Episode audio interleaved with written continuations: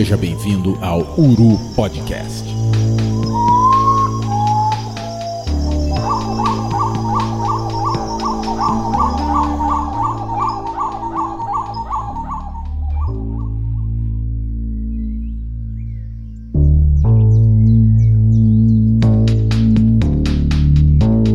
Bom dia, boa tarde, boa noite, amigos das aves.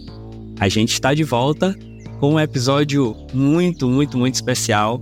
Mas antes da gente começar a falar do Falcão Peregrino, eu preciso agradecer demais vocês que, que engajaram, que compartilharam, que assistiram, que ouviram, que comentaram sobre os nossos episódios 10 e 11. Nosso episódio 10, um episódio muito especial, deu bastante trabalho. Episódio que a gente gravou, inclusive em loco, durante as observações do Jacu Estalo, né, do Neomorphos. Um grande abraço para meu amigo Luiz, que está voltando de uma expedição infinita no Tapajós. E o nosso episódio 11, também um episódio especial, episódio da série Extintos, onde a gente falou do pombo passageiro. Um abraço especial para o PS Fonseca, que é do nosso grupo de apoiadores, que fez esse pedido para a gente para gravar essa espécie. Você pode, como sempre, acessar revistauru.com e urupodcast.com para dar uma conferida no que a gente anda aprontando e mandar um abraço para a gente, dar uma curtida em alguma postagem em arroba podcasturu, tanto no Instagram quanto no Twitter. Eu preciso, claro, antes de começar os trabalhos, agradecer nominalmente aos nossos apoiadores, as pessoas que fazem esse podcast continuar acontecendo.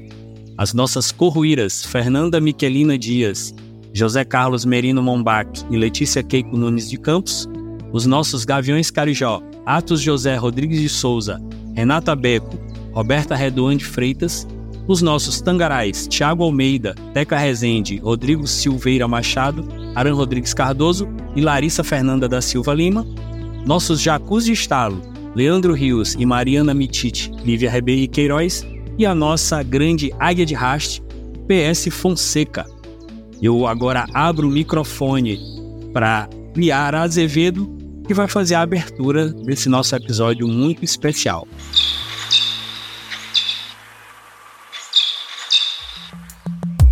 O falcão peregrino, Falfa peregrinos, é um dos vertebrados terrestres mais amplamente distribuídos, com populações reprodutoras em todos os continentes, exceto na Antártica.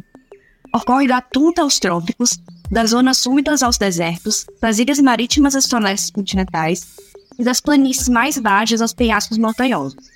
Está ausente como reprodutor apenas da bacia amazônica, no deserto do Saara, nas estepes da Ásia Central e Oriental e da Antártida. O falcão peregrino é mais conhecido pela sua velocidade de mergulho durante o voo, que pode superar 300 km por hora, o que o torna não só a ave mais rápida do mundo, mas também o animal mais rápido do mundo. Na década de 1960, devido à perseguição humana e ao impacto dos pesticidas na cadeia alimentar, atingiram uma situação dramática que impulsionou a biologia da conservação como um todo. No entanto, eles ainda são perseguidos. Aves são mortas ilegalmente para a Federação de Aves de Caça, como os Correios, e elas também têm seus ovos e filhotes roubados para coletas e folcloria. Essa profundidade e amplitude de hábitat refletem em uma dieta prodigiosa que inclui muitas centenas de espécies de aves, morcegos e roedores. A presença dessa espécie influenciou sem dúvida a evolução morfológica e comportamental de inúmeras espécies de aves. A imagem frequentemente mantida do peregrino como símbolo de natureza selvagem diminui quando se vê esse falcão procreando em áreas metropolitanas, arranha-céus urbanos ou observa migrantes da tundra em suas áreas neotropicais não reprodutivas, acelerando ao longo de avenidas engarrafadas ao fundo dos postes de luz do Rio de Janeiro ou Buenos Aires, perseguindo morcegos ao pôr do sol. Na verdade, sempre vale a pena assistir um peregrino. A humanidade já muito admira essa espécie como um perfeito artista aerodinâmico da natureza e como um pássaro de beleza impressionante.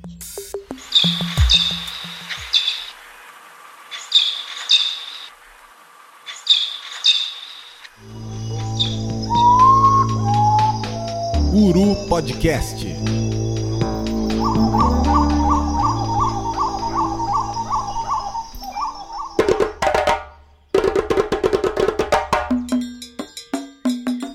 Sou suspeito para falar do Falcão Peregrino. Aliás, eu acho que somos todos nós hoje aqui suspeitos, E vou chamar uma pessoa, um convidado muito especial, que é mais suspeito ainda, para falar dessa ave. Ele que agora está fechando um hat-trick aqui no nosso Uru Podcast. William Menck, que é biólogo, graduado em Ciências Biológicas pelo Centro Universitário de Maringá, mestre em Zoologia pela Universidade Estadual de Londrina, ornitólogo com atuação principal em ecologia, conservação e monitoramento de aves de rapina, possui experiência em ecologia e biogeografia de aves, conservação de aves da Mata Atlântica, sensibilidade de aves à fragmentação florestal e manejo de fauna. William é divulgador científico, produtor de conteúdo do canal Planeta Aves e é o mais bem sucedido veículo de comunicação sobre ornitologia e observação de aves no mundo, com mais de 867 mil inscritos e mais de 145 milhões de visualizações de vídeos no dia de hoje da nossa gravação, dia 3 de outubro. Eu estou frisando isso porque todo dia muda e muda muito rápido. Como eu falei, o William esteve aqui com a gente gravando o nosso episódio piloto, foi o padrinho da inauguração do Uru Podcast e gravou também com a gente um episódio muito bacana, onde a gente falou dos micrasto, dos falcões florestais. Para nós é uma honra estender o tapete vermelho da ornitologia para o biólogo William Menck. William, seja muito bem-vindo novamente ao Uru Podcast. Olá, Will. Olá, Fred. Olá, Liara. Satisfação aqui estar aqui com vocês para a gente falar sobre o Falcão Peregrino. É a terceira vez aqui, né? No Uru Podcast, é isso? Terceira vez. A terceira é a terceira da sorte. É. Cara, eu também sou suspeito para falar do Falcão Peregrino, viu? Porque é uma ave, cara, desde assim, desde criança já me chamava atenção, assistia aqueles documentários de vida selvagem que passavam na TV aberta. Quando eu abria a Barça, né, o Google em forma de livro que existia antigamente, sempre ficava lendo ali os textos sobre essa espécie, ficava fascinado. Cara. É uma ave que a gente poderia resumir em velocidade, ousadia em caça, alta capacidade de migração. É um bicho simplesmente admirável, né? Ah, é um bicho especial demais também. É, é muito legal falar do Falcão Peregrino. E mais legal ainda é hoje contar com um retorno, mais uma vez, um retorno super especial. Hoje a gente está aqui é, feliz porque o William está voltando a gravar com a gente. A Liara, depois de um longo intervalo nas batalhas do mestrado. E meu amigo Frederico Blanco está de volta. Fred, seja muito bem-vindo de volta ao microfone do Podcast. Legal, Will. De fato, na verdade, não um longo inverno, mas alguns invernos aí que eu não participava aqui do, das gravações do, do Uru Podcast. Estamos de volta. E que bom que não tem uma, e um, um personagem aí das aves que eu gosto muito, que é o Falcão Peregrino. Acho que, na verdade, ele é um queridinho, assim, quase que uma unanimidade aí, para quem gosta de aves, para quem se interessa. Né? Um dos falcões, talvez, se não o falcão mais famoso, imagino aí, para turma que conhece e tal. Então, é uma dupla satisfação. Voltar pro, o podcast e voltar falando de Falcão Peregrino. E por falar em volta, vocês já tiveram aí o prazer de escutar a voz dela numa palhinha que ela deu pra gente na abertura. Seja muito bem-vinda de volta também ao Uru Podcast, nossa estrela, a ilustradora, a bióloga Liara Azevedo. Fala aí, Liara. E aí, gente, pessoal. Bom dia, boa tarde, boa noite. É assim, uma loucura estar tá de volta. Acho que eu nem sei fazer isso aqui mais, mas depois de longos campos, longos dias da dor que coletamos, volta à cidade, estou muito feliz de poder voltar aqui no podcast. É um prazer muito grande fazer esse episódio sobre a minha ave favorita desde sempre. E aí eu peço já desculpas, porque tem gente que talvez fique pensando, ah, viu Jacutalo, já mudou de lado. Negativo. Para começar a nossa prosa sobre a ave mais legal do mundo, eu vou pedir para o William falar um pouquinho para a gente, mas dessa vez da família, né? Como o Fred falou aí, é talvez um dos falcões mais, mais famosos, eu acredito que seja o falcão mais famoso. A gente já gravou com o William, por incrível que pareça. É, antes de falar do falcão peregrino, que é uma ave né, super famosa e tudo, a gente gravou dos falcões mais é, desconhecidos que fazem parte dessa família aí, que são os micrastor, né? Como eu falei, a gente gravou na segunda temporada. Mas hoje a gente está falando de outro outra ave desse grupo, né, da, da família dos falcões, mas que é bem diferente. Eu já deixo aqui a recomendação. Acho muito difícil alguém que vai ouvir esse nosso episódio aqui que não tenha visto esse vídeo lá no Planeta Aves. Um dos últimos vídeos que o William postou, o da Ave Míssil, cara, tem tudo que você precisa para se apaixonar. Então, William, por favor, conta só um pouquinho pra gente aí sobre os falconídeos. São bichos especiais, né?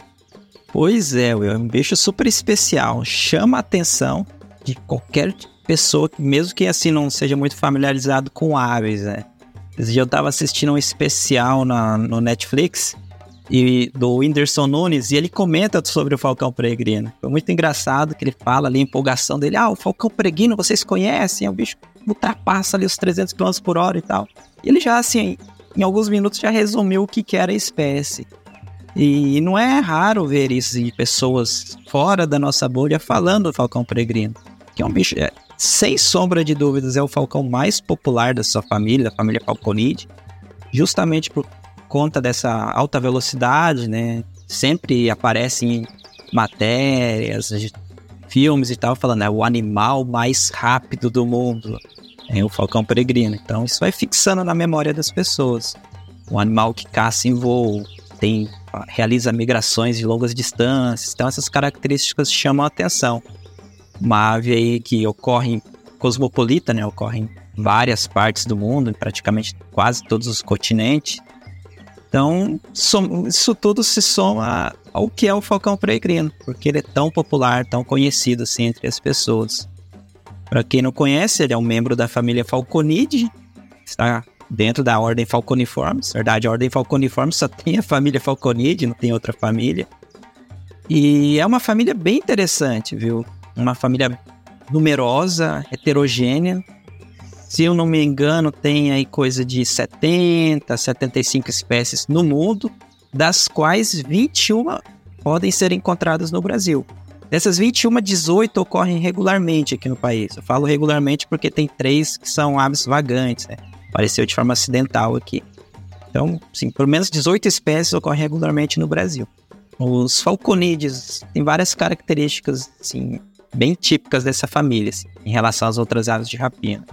Começa pelo fato que eles não constroem ninhos, com exceção ali do grupo dos carcarás, que eles fazem um ninho mais ou menos elaborado com gravetos, mas no geral o falcão peregrino não constrói ninho, todos do gênero falco não constroem, micrastro não constrói, mas a maioria não constrói. Eles aproveitam cavidade, plataforma em penhasco, ou plataformas artificiais em áreas urbanas. Se viram.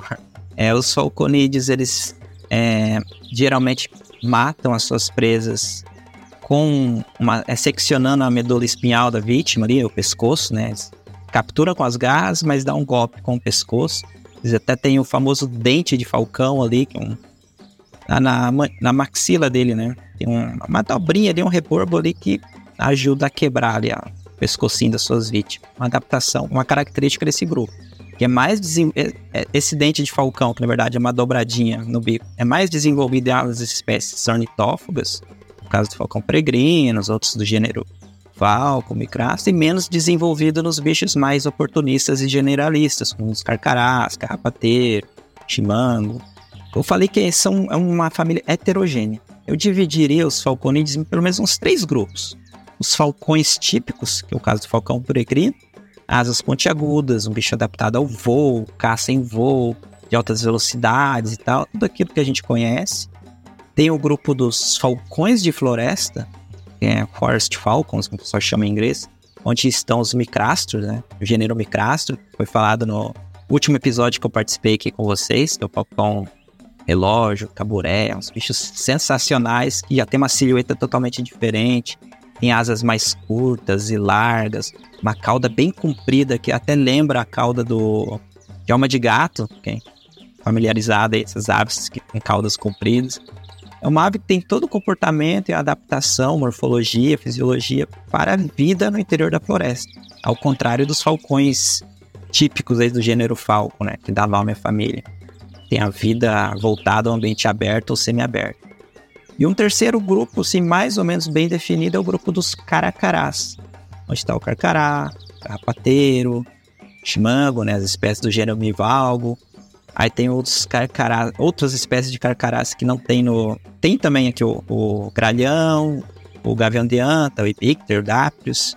Aí tem o outro gênero que não tem no Brasil, que é os carcará monteses, os carcará andinos, tem os carcará das Malvinas. Mas todos eles têm uma aparência que lembra de dos aciptrídeos com asas mais largas, arredondadas, bichos generalistas, oportunistas, que pode consumir animais mortos, debilitados, às vezes até matéria vegetal.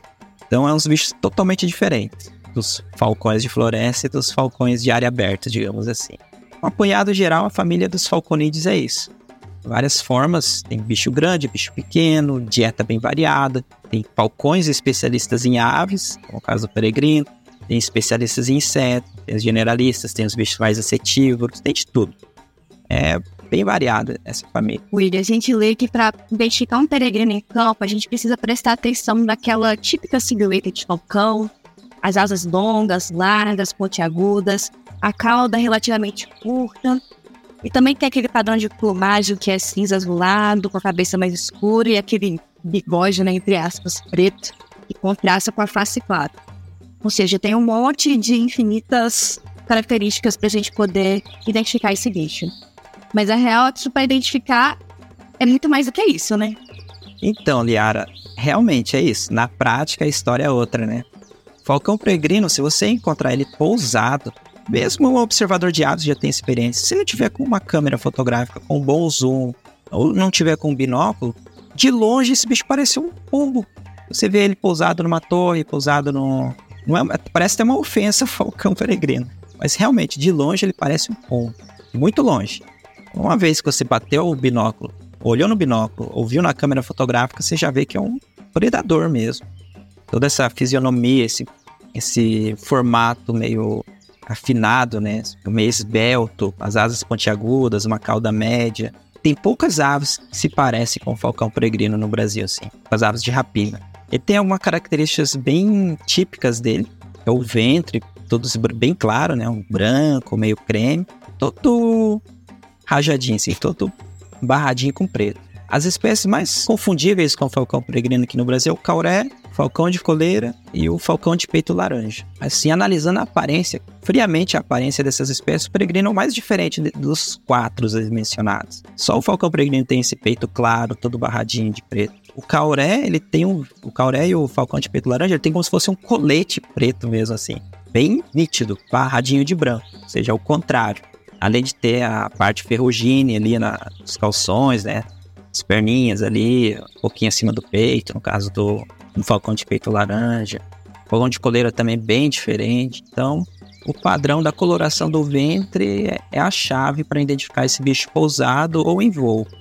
Eu acho que é bem isso que tu falaste. Eu, eu lembro bem assim. Sempre tive muita vontade de, de ver um peregrino assim que eu comecei a, a observação, porque era mais ou menos como tu falaste, assim. Antes de eu me identificar como observador, já era fã do Falcão Peregrino, assim, assistia documentário e tal. Então eu tinha muita vontade de ver, né? Sim, sem ser pela, por alguma tela. E aí no começo eu ficava super ansioso. Só que hoje eu vejo como é uma identificação básica. Assim. É, ele é bem inconfundível com, com as outras aves da, do gênero e da família que ocorrem aqui. Mas no começo eu cheguei a confundir eles com Falco femoralis. Eu confundi até com o gavião carijó jovem, para ter uma ideia assim. Então, é, realmente é isso, que quem, quem já dedicou algum tempo à atividade consegue identificar facilmente. Inclusive tem um detalhe que é, parece que depois que tu consegues achar um falcão peregrino pela primeira vez, fica muito mais fácil achar as outras vezes porque meio que ele tem um, um hábito assim de ocorrência, uns locais favoritos que são bem é, constantes e tudo. Então, meio que tu já cria uma quando tu bate assim o olho na paisagem, tu já imagina onde pode ter algum, né, pela época do ano e tal. Mas eu lembro que no começo eu, eu padeci bastante assim, ansioso para achar e sem conseguir. É, bem isso mesmo, eu. Uma vez que você vê um peregrino pela primeira vez, ele não tem mais erro na identificação. Pô. Ali tem uma carinha bem típica também, né? não falei muito do, do padrão da face, que mais dá, dá para confundir até. O cauré, o falcão de peito laranja, o peregrino, ah, os três, até o coleira, falcão de coleira, eles têm como se fosse um capuz negro na cabeça, que muda de acordo com a espécie. O falcão de coleira tem uma listra superciliar ali acima da, dos olhos, o cauré tem um capuz todo negro mesmo, funciona parecendo um capacete, o mesmo no falcão de peito laranja, só que o falcão de peito laranja tem quase como uma lágrima que mais ou menos no peregrino tem também. E muda aí um pouco entre as subespécies de peregrinos que aparecem no Brasil. Tem uns que tem uma lágrima mais acentuada, tem um tem um, uma, um formato, assim, um capacete mais fechado, então muda um pouquinho. Mas é um bicho puxa, sensacional, cara. Depois que você pega o jeito da identificação, não tem mais erro.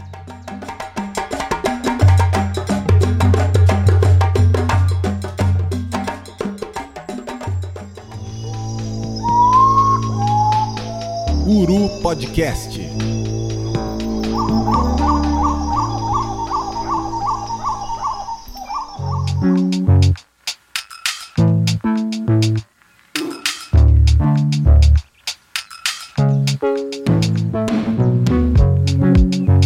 E quando a gente fala é, assim de hábitat, né, vem logo à mente essa questão da distribuição e tudo do, do falcão peregrino. E não é toda ave que tem esse termo cosmopolita assim bem destacado ali na sua, biografia ali, né? Quando a gente vai estudar sobre distribuição e tal. Essas migrações dele chamam muita atenção, né, William? Cara, chama muito atenção no falcão peregrino. Primeiro que, eu, como eu falei no início, é uma ave que ocorre em praticamente todo mundo. Se encontra em todo o continente americano aqui, inclusive em todas as regiões do país, todas as regiões do Brasil. Tem na Europa, tem na Ásia, tem na Oceania. Aparece em algumas ilhas isoladas. Tem gente que registra esse peregrino em, pousado em tois de navios no alto mar, sabe? Bicho descansando durante a migração. É, na Groenlândia, né? Região bem ártica ali. Cara, muito bem. É um, diria que é um falcão de sucesso. Tá bem distribuído no planeta. E a migração também chama muita atenção, cara. Muita atenção. É uma, o que a gente chama de aves realizam longas migrações. Um exemplo que eu sempre gosto de fazer, um peregrino que nasceu, se reproduz lá na Groenlândia e migra até o extremo sul do Rio Grande do Sul, lá no Chuí. Cara, essa ave, ele percorre mais, assim, quase que 30 mil quilômetros nas viagens de ida e volta nos extremos do continente. É muita coisa, cara. E nessas viagens eles demoram um, um mês e meio, quase dois meses, percorrendo aí coisa de 150, 300 quilômetros por dia. E parando bastante também ao longo do trajeto para descansar e para caçar. Porque ao contrário de outras aves migratórias que planam, o peregrino tem um voo batido, né? É no braço mesmo, tem que bater asa para realizar a migração. Né? E gasta bastante energia durante a migração. Às vezes chega até a ganhar 20, 25% de massa antes de iniciar esse comportamento migratório. É um bicho fenomenal, cara. E tem toda a história também, como que ele migra, como ele sabe a hora de migrar, como ele se orienta durante a migração, depois volta. Tem a questão da fidelidade aos territórios, né? Se o peregrino que nasceu na Groenlândia se reproduz lá e tem um ninho num determinado penhasco lá, ele vem para o Brasil, fica aqui, todo o nosso verão e primavera, primavera e verão, pois retorna exatamente para o mesmo penhasco, para o mesmo lugar, mesmo território que ele tem estabelecido lá. E durante as férias dele, digamos assim, aqui no Brasil, também ele sempre tende a voltar a cada ano para o mesmo lugar. Você vê um peregrino aí num determinado edifício, no bairro da sua cidade, ano após ano você vê aquele mesmo indivíduo ali. Dificilmente ele muda o, a, a área de invernagem dele de, aqui no país. É um bicho sensacional, né? Cara, a gente é levado muito a pensar, né? Quando começa a falar sobre a, sobre a espécie. A gente gravou aí um episódio com, com a Roberta e com o Thiago Almeida falando da, de aves migratórias, mas falando de limícolas, né? E aí, é, tu falaste duas coisas que eu fiquei pensando aqui. Primeiro que quando a gente fala das migratórias das limícolas, em geral a gente está falando de aves que migram em bandos, né? Bandos muito grandes. Então tem toda uma questão de da facilidade que é tu fazer uma migração longa em um bando grande, né? Porque tu tá te protegendo de de predadores ou até mesmo de intempéries, porque tem outros indivíduos para identificar se por aqui não tá legal, a gente vai por ali. E, e o lance da predação, né? Porque com as limícolas, a gente, eu lembro que a gente estava falando de Calidris pusila e a Roberta comentou na época que esse bicho ele chega a perder 35% do peso assim entre a região que ele sai lá nos Estados Unidos e quando ele chega aqui no, no litoral do Maranhão, o bicho tá 35% mais leve. E o peregrino, ele chega aqui, pelo menos aqui, a fêmea, eu acho que é uma fêmea, essa que eu acompanho aqui sempre aqui, já faz uns 4, 5 anos. Cara, ela ainda chega aqui bem grande, viu? Bem pesadinha. Ela deve sair de lá, de onde ela vem, bem rechonchuda, porque o bicho chega aqui ainda um bitelo de grande. E esse lance de fazer migração com voo batido sem planar, cara. Isso é um gasto de energia absurdo que esses bichos enfrentam. Então, quanto mais a gente vai conhecendo, mais a gente vai ficando é, apaixonado pela, pela espécie, né?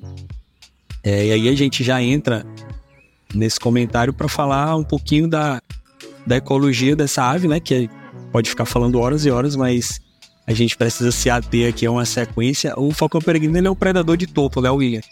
Mas é, mesmo sendo um predador de topo, eu imagino que ele possa é, também é, ter predadores, né? Eu queria que tu falasse um pouquinho pra gente sobre as presas. A gente sabe que, que esse bicho ele tem um rol bem grande de, de presas, mas eu acredito que ele também tenha predadores, né? Eu queria que tu falasse um pouquinho pra gente sobre isso.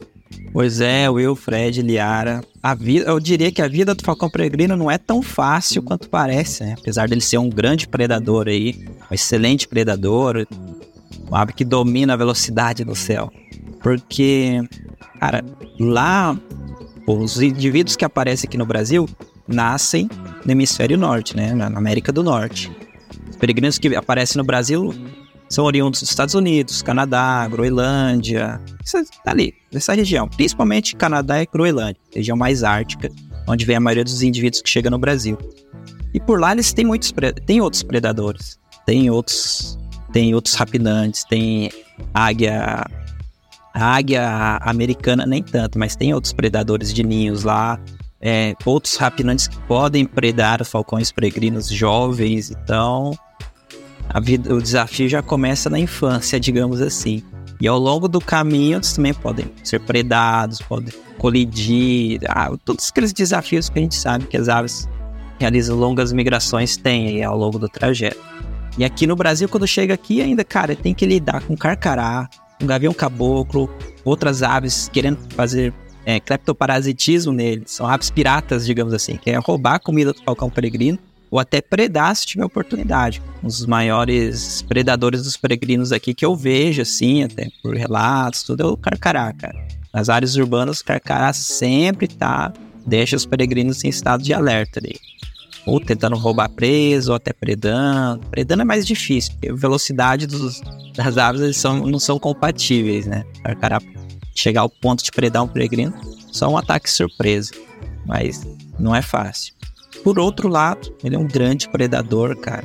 Ele captura presas de todos os tipos, aves, essencialmente aves. Ele abre exceção para morcegos, né? Mamíferos voadores. E às vezes um inseto, assim, inseto mais carnudo, digamos assim, ou outro, mas essencialmente aves. É, sempre em voo, aves ou morcego. Aves de todas as famílias, ordem, desde que seja do tamanho que ele consiga capturar, assim, até o seu próprio, um pouco menos que o seu próprio peso, assim, aves de até, o rol de caça dele é aves de poucas gramas até 400, 500 gramas em média, uma fêmea pode capturar, né? Mais do que isso fica bem difícil. Inclusive, para caçar essa lista imensa de, de presas, como você citou pra gente agora, os peregrinos desenvolveram uma estratégia de caça que envolve um mergulho em mais de 360 km por hora. E no episódio da segunda temporada sobre biométrica, a gente falou sobre como isso serviu de inspiração para a aerodinâmica de aviões de caça. Aí eu queria saber o que mais que você tem para falar pra gente sobre outras adaptações do peregrino. Ah, sim, Yara. Muito boa essa pergunta, viu? É, o Falcão Peregrino já começa pela silhueta, já é um. que inspirou aí alguns modelos de aviões de combate e tal. A silhueta, bicho, é como eu disse em um vídeo lá, é um míssil vivo, assim. Quando fecha as asas e faz esses mergulhos de caça, que ele ultrapassa 300, 350 km por hora, a gente não sabe muito bem qual o limite da velocidade, o bicho vira um míssil. É realmente como se fosse um míssil. E quando ele atinge a sua vítima com as garras, a pancada é tão impressionante que as, as vítimas morrem instantaneamente ou ficam gravemente feridas. Ou às vezes com asas partidas, contusões múltiplas. É, é impressionante. E dentre as adaptações, além da silhueta voltada a esses mergulhos de alta velocidade, a própria plumagem, as penas de voo do falcão peregrino, as penas são muito duras, né? Bem duras. Se quem já teve a oportunidade de manusear uma pena, viu que a pena dele é bem, muito dura mesmo. É que tem todo um cuidado ali quando quebra uma pena e tal. É, dependendo como for, já cresce rapidinho, porque precisa estar com a plumagem em perfeitas condições. Nas narinas, né? No bico ali, as narinas, ele tem uma série de como se fosse vários labirintozinhos. E quando ele está mergulhando em alta velocidade, o ar não entra em alta velocidade pelas narinas. Vai fazendo, vai fazendo esse trajeto nesses labirintozinhos para chegar lá dentro mais devagarzinho o ar, digamos assim, para não prejudicar seu sistema respiratório. Esses labirintozinhos na abertura das narinas é, é uma adaptação bem interessante para essa ave que tem uma alta velocidade. Ele tem uma característica que as, todas as outras aves têm, que é a membrana nictitante, como se fosse uma terceira pálpebra, mas o peregrino sempre fecha ela, é uma pálpebra meio transparente, ele continua, cons, continua conseguindo observar, né? Durante esses de carro, ele fecha ela caso de poeira, ou às vezes a vítima revidar um ataque e tal, então sempre fica com ela fechada para evitar qualquer danos à sua visão, porque a visão é o que guia a vida dessa ave. Então, em resumo, eu diria que essas são as principais adaptações aí ao seu modo de caça ousado, né? Essa caça impressionante desses mergulhos de alta velocidade. Pensando aqui, tem os dedos bem longos, que é uma característica de aves que capturam outras aves, aves ornitófagas, de dedos longos assim, para aumentar a superfície de contato durante a captura em voo. Tanto é que quem já teve a oportunidade, a felicidade de ver um falcão peregrino caçando na natureza, ou mesmo em documentários, você vai ver que muitas vezes ele dá pancada na vítima, mas ele não captura instantaneamente. Ele dá uma pancada na, na presa e faz um voo ali e já captura ela em seguida. Então, não é na pancada que ele já segura, ele dá um golpe para é, abater a presa, para matar a presa, ou deixar gravemente ferida, depois ele faz um voo ali, um retorno e captura ela em voo. É, faz de tudo para não deixar a presa cair no solo, porque caindo no solo é um pouco mais complicado para ele, às vezes cai numa floresta, cai num lugar de difícil acesso, e ele não vai descer lá para pegar. Muitas vezes ele não desce. Quando cai em, em lugar com a vegetação mais densa e tal, não é, ele evita adentrar a vegetação densa. Não é a característica dessa espécie. Muito legal, William, te ouvindo falar assim sobre essas características e ainda dentro da ecologia dessa espécie, uma das coisas que, que mais me causa assim uma, uma pontinha de inveja são aqueles registros, né, de pessoas que têm ninho de falcão peregrino ali nos seus apartamentos, ali no beiral da, da janela, na sua sacada. A gente vê registro assim em Nova York, Londres, né, Berlim, essas cidades assim. É, os ninhos de peregrinos, eles estão fora do, do nosso alcance aqui em território brasileiro, William. Como é que é a reprodução da, do falcão peregrino? Por aqui no Brasil e de modo geral? Oh, essa pergunta é muito interessante, Fred. Eu já recebi várias vezes mensagens do pessoal falando: Ah, William, tem um, um falcão peregrino fazendo ninho aqui na sacada do meu prédio. Ah, não sei o quê. Aí você vai ver, é um quiriquiri. Às vezes é um falcão de coleira, mas nunca é o peregrino, porque simplesmente o falcão peregrino não nidifica, não se reproduz no Brasil. Os indivíduos, os falcões peregrinos só passam as férias, digamos, aqui no Brasil. É, os falcões peregrinos aqui no continente americano, eles se reproduzem no hemisfério norte, que é as subespécies que vêm para o Brasil, né? Se reproduz lá no Canadá, Estados Unidos, Groenlândia, ali, aquela região. É a subespécie Tundrius. Aí tem a tem uma outra subespécie que tem na costa ocidental, lá da América do Norte, no Alasca. É a subespécie Paley. Paley. Essa não, não vem para cá. Mas as duas subespécies migratórias que chegam no Brasil se reproduzem na América do Norte. Então, infelizmente, a gente não vai ver peregrino aqui no Brasil se reproduzindo. E tem uma quarta subespécie aqui na América, que é o falco peregrino cassini. Essa é a única que nidifica na, na América do Sul. Só que ela nidifica na, na região andina.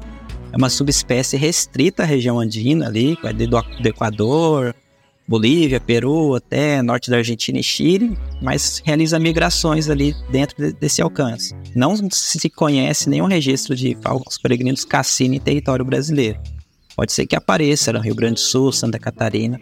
Seu panorama geral da, da, das áreas reprodutivas do peregrino na, aqui na América, né? América do Norte e região andina. Sobre a reprodução, não é muito diferente dos outros do gênero falco, identifica principalmente em plataforma ou em bordas de penhascos, né, em ambientes naturais, bordas de penhascos, montanhas e tal. Às vezes em ninhos abandonados de outras aves, no alto de árvores, em paisagens abertas. Já em áreas urbanas, como você mesmo mencionou, ele pode identificar em plataformas no alto de edifícios, na sacada de prédios, ninhos artificiais, que é uma maravilha para a gente poder assistir. Geralmente coloca aí três, quatro ovos, tem registro até de cinco, seis ovos na literatura.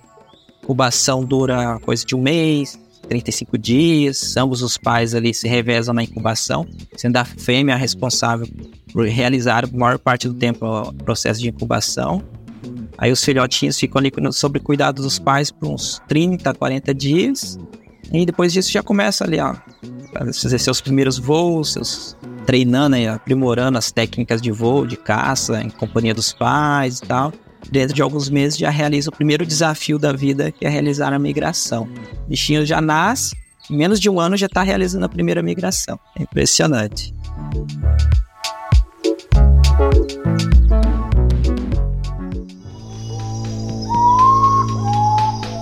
Uru Podcast.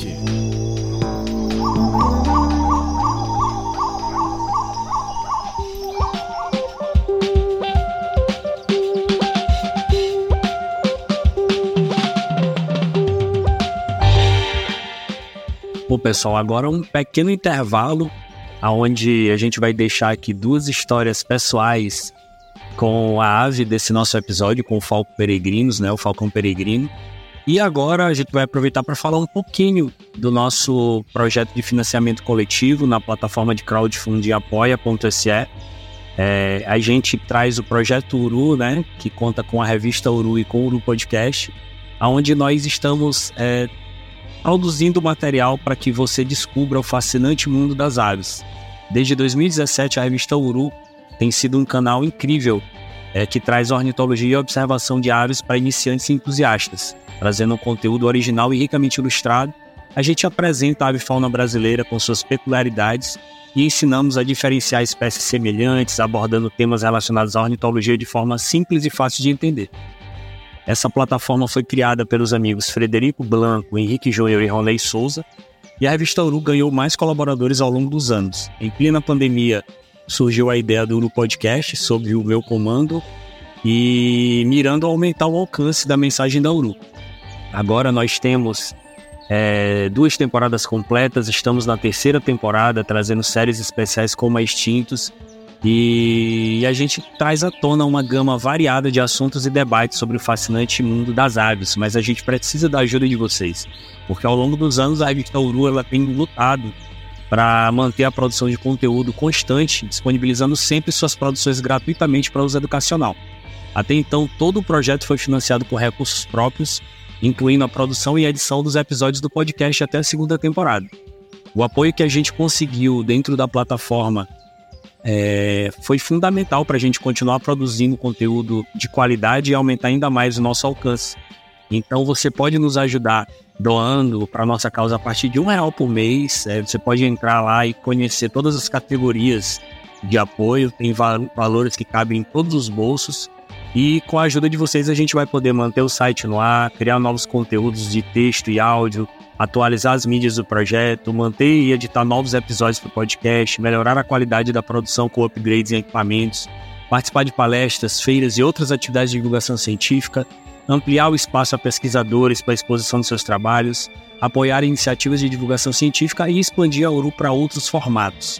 Você pode ser uma corruíra, um gavião carijó, um tangará, um jacu de estalo ou mesmo um águia de raste. Conheça o nosso projeto, acesse apoia.se barra Projeto Uru e agora vamos às nossas histórias.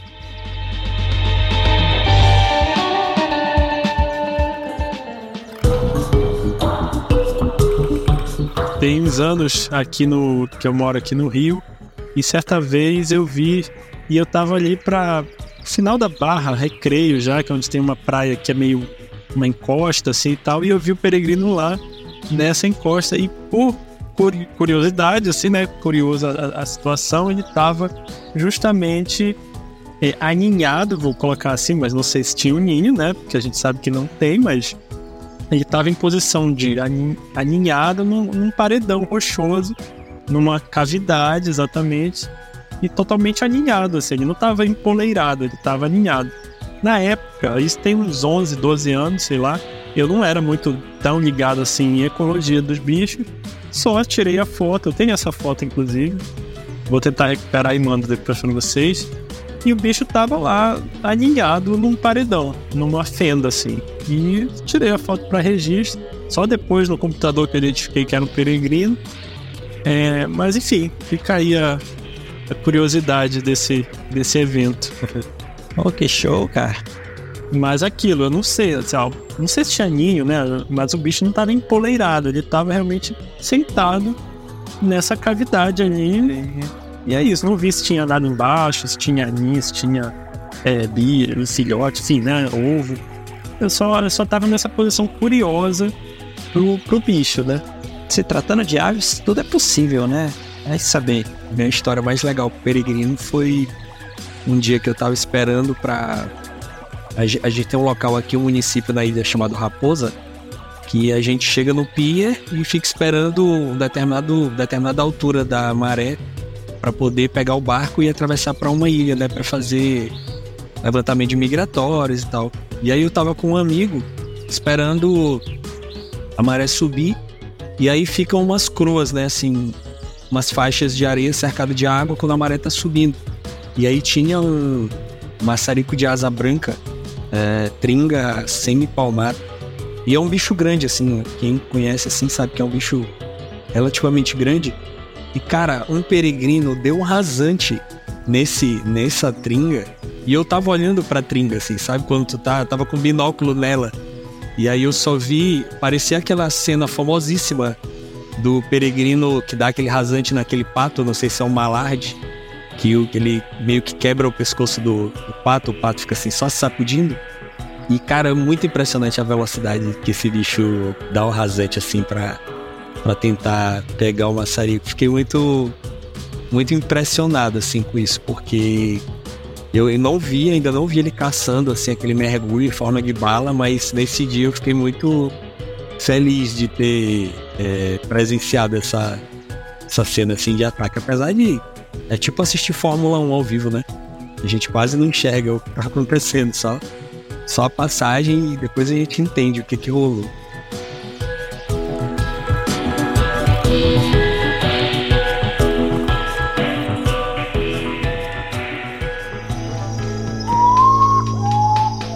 Uru Podcast.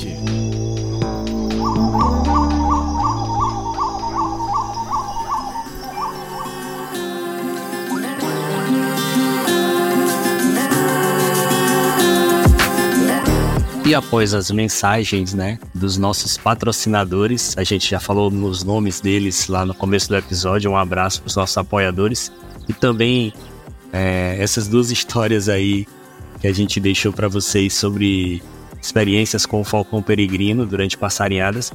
A gente retoma para falar. E aí, William, a gente falou anteriormente aí sobre distribuição, falamos sobre migração, não tem como a gente não imediatamente pensar em conservação.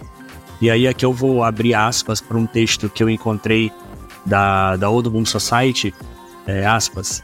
As concentrações de pesticidas de suas presas causaram falha generalizada na reprodução durante as décadas de 1940 e 70, e a espécie desapareceu de grande parte da área de reprodução original. Foi reintroduzida em muitas áreas temperadas da América do Norte e as populações nidificantes do Ártico também se recuperaram um pouco. as populações atuais parecem estar estáveis ou aumentando. Fecha aspas. Eu li que a área original da distribuição antes dessa é, mencionada crise do DDT ainda não foi retomada, mesmo com os esforços de conservação. É, hoje o peregrino ele não é tido como ameaçado, mas como vimos no último episódio do Instintos, que foi sobre o pombo passageiro, é, quando a gente fala de grandes populações de aves, tudo que é sólido pode se desmanchar no ar, né? É, Williams, fala um pouquinho pra gente quais riscos uma espécie como o falcão peregrino, que é predadora de topo, é, e que também é uma espécie migratória, pode estar correndo nos tempos atuais. A gente está falando aí, inclusive, de mudanças climáticas. Pois é, eu bem lembrado essa questão do pesticida DDT na agricultura dos Estados Unidos. Estou fazendo só um comentário sobre isso. Das duas subespécies que tem lá, as três, né, tem na América do Norte, a mais afetada foi a anato, que é a que ocorre boa parte dos Estados Unidos, norte do México, Canadá.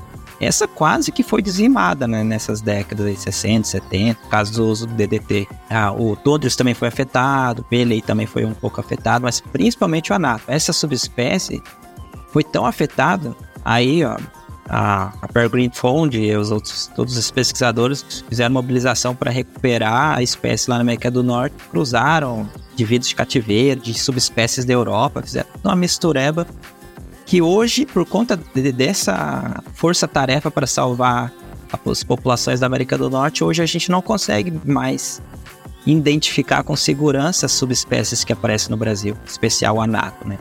O anato original, ele tem ali o formato da, do capacete, né? Na, na, cabeça um pouquinho mais fechadinho, a lágrima não é tão acentuada. Enquanto do Tundros tem uma lágrimazinha bem estreitinha que desce assim abaixo do olho. O anato hoje é meio, meio misturados que vem. Consegue por conta desse hibridismo entre subespécies, para salvar a espécie. O importante é que salvou, que hoje, atualmente, os palco peregrinos, de forma geral, aqui na, no continente americano, estão fora de risco de extinção, não, não tá nenhuma lista ameaçada, até onde eu sei, né? Aparentemente não. Mas riscos de ameaça sempre existem. Eu imagino que hoje, por ser um bicho migratório, tem todas aquelas ameaças que as aves migratórias têm, tá percorrendo vários tipos de ambientes em vários países e tal, mudanças climáticas. Mas eu vejo hoje os bichos que estão, sei lá, em invernagem aqui no Brasil ou no período reprodutivo na América do Norte, ainda muito vulneráveis à contaminação nas suas presas, tipo o uso de agrotóxicos ilegais ou intensivos agrícolas aí, ilegais, contamina suas presas. As presas muitas vezes não morrem, porque tem uma quantidade pequena de metais pesados, pesticidas, a biomassa da ave, mas o peregrino, como consome várias presas ao longo de uma de um tempo, determinado tempo, ele acaba indo a óbito. Metais pesados pesticidas acumulando na biomassa da água. É muito suscetível a esse tipo de ameaça. Né?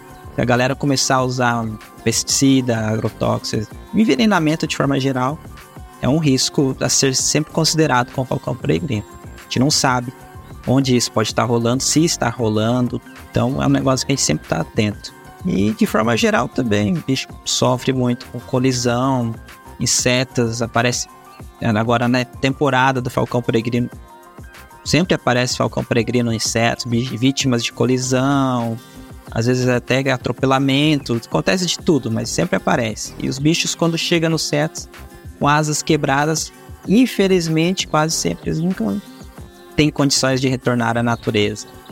É, quando quebra uma asa é um negócio bem complicado, aí. só que trabalha o veterinário sabe bem disso. Enfim, Acredito que seja, seria mais ou menos esse o cenário do peregrino hoje. Está susceptível à contaminação de presas, né? De pesticidas, envenenamento, mas também com colisão, atropelamento, caça indiscriminada. Muito, não é um bicho muito alvo assim de perseguição humana, assim, por conta de todo o seu comportamento, os presos, o porte, o fato dele não ser identificado como uma grande ameaça, sim, por pessoas de com mais intenções, digamos assim. Mas em resumo, eu creio que seja isso. Sensacional, William. É, ouvindo você falar assim, né, nada melhor do que, do que ouvir um, um especialista, né? Bom demais contar com você nessa nossa terceira temporada aqui do Uru Podcast. A gente adoraria ficar aqui falando né, mais uma, duas, três quatro horas sobre essa ave, mas a gente sabe que o tempo é curto e por hoje nosso tempo acabou, né? Deixamos aí então o microfone aberto para você mandar um alô aí para os ouvintes do Uru Podcast. Fica à vontade, o microfone é todo seu. Will, Fred, Liara, satisfação estar aqui conversando com vocês. Realmente dá para conversar horas e horas sobre esse bicho. Muitos aspectos interessantes aí para falar sobre sua biologia, migração. É um bicho empolgante, cara. É um recado que eu dou a todos os ouvintes é que tá começando a temporada do Falcão Peregrino, hein? Você nunca viu um Falcão Peregrino? Tem vontade de ver um na natureza? Pode morar em qualquer cidade do Brasil você tem possibilidade de ver essa espécie. É uma ave que aparece aqui no Brasil, é, é encontrada em muitas cidades, cidades grandes, bem urbanizadas principalmente, tem muita presença de pombos, mas também em cidades pequenas, áreas rurais, sempre pode estar vendo esse peregrino. Fique bem familiarizado com a sua aparência, pois dá uma corridinha aí no Wikiaves, na internet, olha como que é o bicho, né, a aparência dele, memoriza, e assim, agora, setembro, outubro é o pico de chegada da, da maioria dos falcões peregrinos no Brasil, que eles ficam aqui até mais ou menos março, abril, alguns até maio. E o comportamento deles na cidade, também na área rural, é de ficar boa parte do dia pousado, descansando ali nas horas mais quentes do dia, com atividades de caça no iníciozinho da manhã e no final da tarde. Então, você encontrar o peregrino, a partir das nove da manhã até umas três, quatro da tarde, em geral ele vai estar pousado ficar atento a, alto de edifícios, dar uma olhadinha ali em caixas de ar-condicionado. Eu já vi muitas vezes só comprei dentro pousado em caixas de ar-condicionado, na borda de prédios, torres de telefonia, torres de igreja, as estruturas altas assim, principalmente na parte que não tá pegando muito sol. Bichos ficam ali descansando. Em resumo é isso. E boa sorte para quem for procurar esse bicho que certamente procurando aí com muita dedicação vai encontrar um. Eu, eu até falei pro William, eu acho que, acho que foi semana passada ou foi semana retrasada que eu consegui ver o primeiro da temporada, né? E se eles estão chegando aqui pelo Maranhão agora, iníciozinho de outubro, final de setembro, já aí para Liara e Manaus, com certeza eles já passaram ou deve ter algum aí descansando e tudo na, na cidade. E também já deve ter bicho descendo. Eu acho que eu não sei, né? Eu acho que eles seguem meio que duas rotas aqui no Brasil, né? Tem um que desce mais central e eu acho que o que desce pelo litoral é o tundrius. Eu nem, nem sei explicar, não sei se as espécies, subespécies se separam nas rotas, mas eu acho que eles já estão descendo e, e cada vez mais vai ser interessante a gente ver os registros. Quem acompanha o Wikiaves todo dia pode ficar monitorando que vai começar a pipocar registro de peregrino agora em outubro, novembro, com certeza. Bom, é claro que a gente precisa é, agradecer a participação da Liara, que acompanha diariamente a saga da Liara no mestrado, as coletas na Duque, todas as dificuldades, sabe como é que é a correria. A gente aproveita para dar os parabéns, Liara, por tu estar chegando aí nessa reta final dessa odisseia. E a gente espera, claro, contar cada vez mais contigo nas nossas gravações. O microfone do Uru Podcast é teu para dar um alô aí pros seus fãs e mandar uma despedida pra galera. Olha, eu nem acredito que eu acabei meu campo, tá? Eu pensei que eu ia viver eternamente na Duque. Mas falar que tá na fase final já é um pouco precipitado. Muita água ainda tem pra rolar. Mas tudo bem, vai, vai dar tudo certo. Eu queria dizer antes de terminar é que depois desse episódio eu vou até voltar a procurar o peregrino que fica aqui perto do I. Já olhei no Wikiaves aqui e já vi que o pessoal tá vendo ele aqui essa semana, então vou dar uma olhada pra Mas é isso, foi muito bom voltar no podcast. Assim, o editor vai ter um pouco de problema com a minha dicção hoje, que tá um pouco prejudicada. Mas é isso, sempre bom e sempre uma experiência ótima. Ah, o prazer é todo nosso, Liara. Foi muito legal ter você nessa gravação.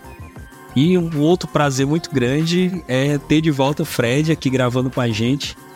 É, Fred, eu, eu já abri aqui o Instagram porque a gente começa a falar de peregrino. Eu lembro do nosso querido Kokai, eu acho que assim pronuncia, né? Aquele ilustrador que a gente é fã. que tem umas pranchas aí de Falcão Peregrino que, pelo amor de Deus, eu queria muito ter uma enquadrada aqui em casa. Prazerzaço ter você com a gente de novo, Fred. É... O microfone é todo seu. Dê um alô aí pra galera do Uru Podcast, por favor. Valeu, Will. Muito obrigado aí pelas palavras calorosas e carinhosas. Tá de volta aqui no Uru Podcast, que é um, um, um filho, assim, que eu tenho com muito carinho, acompanho e, enfim, parte disso também. É, e sim, o nome do ilustrador que o Will falou aí há pouco é Kokai, pelo menos é assim que eu pronuncio, né? Se não for ele que nos perdoe pela pronúncia, mas é um dos maiores assim ilustradores de natureza. É, enfim, sou, sou apaixonado nas, nas telas que ele, que ele pinta. E, enfim, né? Foi muito bom participar hoje aqui com vocês, Yara, Will, William, né? E falar do Peregrino, como eu disse no início, que é um queridinho, assim, acho que da maioria aí da turma das aves. Então, só só melhora, né? Um tema bom, então a gente, a gente volta com mais vontade. Então, obrigado, obrigado a todo mundo que, está ouvindo a gente e vamos nessa. Um abração aí. Excelente, pessoal. Esse foi mais um episódio do nosso maravilhoso Uru Podcast, onde a gente traz cada vez mais curiosidades sobre o mundo das aves. E uma efeméride desse episódio a gente gravou com o William Make e com o Frederico Blanco, que me fazem lembrar que 2023 foi um ano muito prolífico em encontros. Eu consegui conhecer pessoalmente essas duas figuras esse ano e tenho certeza que em 2024 vou conseguir conhecer Dona Liara pessoalmente. É, Liara, te prepara para o Avistar 2024. Esquece esse negócio de congresso de Johannito, tô brincando.